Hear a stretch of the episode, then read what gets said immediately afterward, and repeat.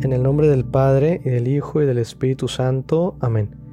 Hoy, viernes 27 de noviembre, seguimos escuchando parte del Evangelio según San Lucas, en el que nos habla de los últimos tiempos.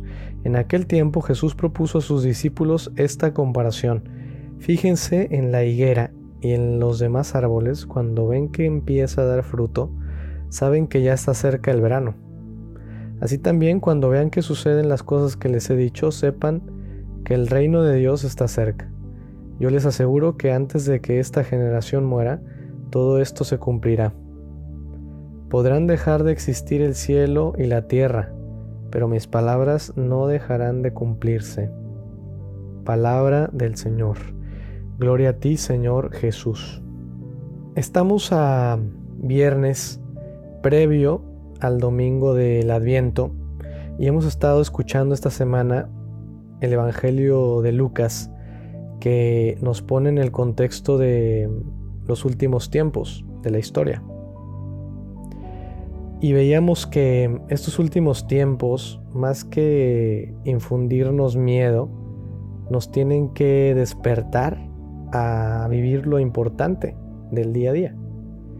Pero hoy escuchamos una frase de Jesús que ojalá no solamente la memoricemos como quien la aprende, sino que la asimilemos en nuestra vida. Y dice, podrán dejar de existir el cielo y la tierra, pero mis palabras no dejarán de cumplirse.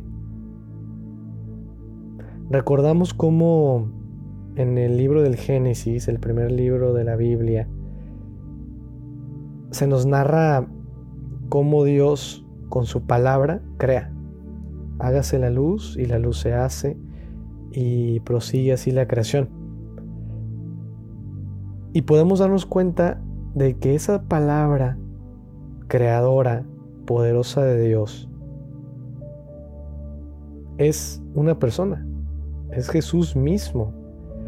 Por eso podemos entender que Jesús es el sentido de la existencia.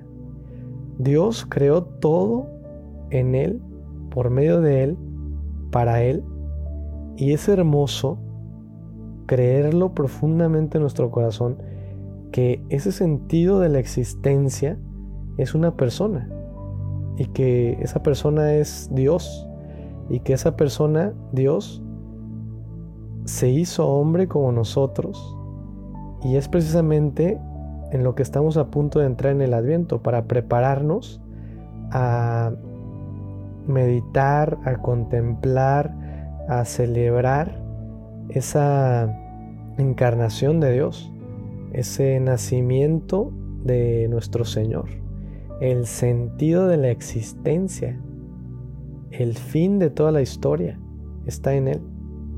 Todo tiene sentido en Él. Por eso es tan importante querer conocerlo personalmente, una experiencia profunda, viva de Él, porque es el sentido mismo de toda la existencia y por tanto también de nuestra vida.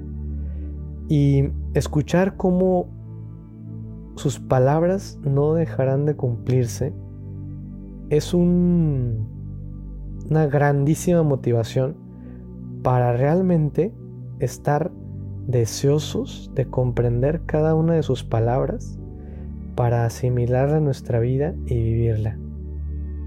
Les dejo con esto y buena preparación para el adviento. Rezamos nuestra comunión espiritual. Creo, Jesús mío, que estás realmente presente en el Santísimo Sacramento del altar.